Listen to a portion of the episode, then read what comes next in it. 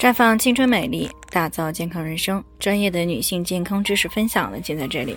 亲爱的朋友们，大家好。在开始之前呢，我们还是要先分享一下我们的联络方式。大家可以在我们最常用的聊天软件当中呢，搜索 PK 四零零零六零六五六八，关注以后呢，回复自测进行健康自测，可以更有针对性的了解自己的健康状况。接下来呢，开始我们今天的健康话题。流产以后呢，千万不要错过最佳的恢复期。那在每年的春节以及情人节以后呢，都是一个流产的高峰期。那当然了，今年也不例外。最近呢，就有不少的听众朋友呢，陆陆续续的过来咨询流产相关的问题。其实关于这个问题呢，我们之前也反复的讲到过。鉴于最近呢咨询的人比较多呢，所以说还是有必要再和大家来谈一谈。流产呢，本身包括药物流产和人工流产。那至于选择哪一种方式流产呢？主要还是取决于怀孕的时间，以及胚胎的位置，还有流产者自身的具体情况来决定。那如果停经天数比较短，而且呢年龄小于四十岁，宫内孕，而且呢没有药物禁忌症和药物的过敏史，那么可以选择药物流产。药物流产的费用相对来说比较低。而且呢，它没有宫腔的操作，对于身体的损伤呢，相对来说小一些。但是呢，有百分之五左右的流产是可能会失败的。而且这个时候如果再一次刮宫，那么伤害就比较大了。如果停经时间呢在七到十周啊，孕囊大小呢也符合天数，那么可以选择相对使用技术比较好的一些这个双腔保空减压的流产手术啊。它的优点呢就是比较干净。啊，手术以后呢，出血时间比较短，出血量呢也比较少。那如果妊娠月份比较大的啊，那么就可能需要住院进行引产手术了。当然了，不管是哪种流产的方式呢，对于身体的伤害啊都是少不了的。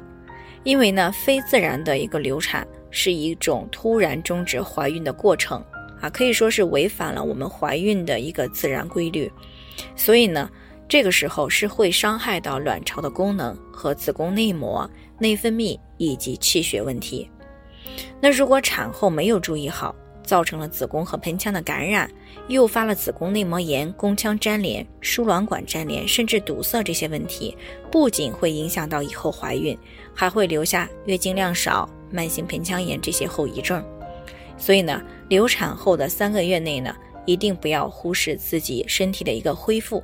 那么，尤其是流产后两个月以内，首先就要注意的是预防感染，啊，这个时候一定不要盆浴啊，不要坐浴，也不要同房，还要注意勤换内裤，不吃辛辣刺激、油腻厚味的食物，不然呢，很容易引起来子宫内膜的炎症，以及盆腔炎，还有宫腔粘连，这一些问题呢是可以影响到月经和怀孕的。所以流产以后呢，哪怕没有说啊再有这个血液排出了，也不要马上去同房啊。一般呢建议流产以后来过一次月经了再说同房的问题。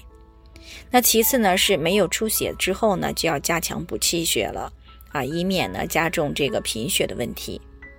另外呢还有一点不容忽视的就是卵巢功能，因为呢它直接关系着流产以后子宫内膜的恢复。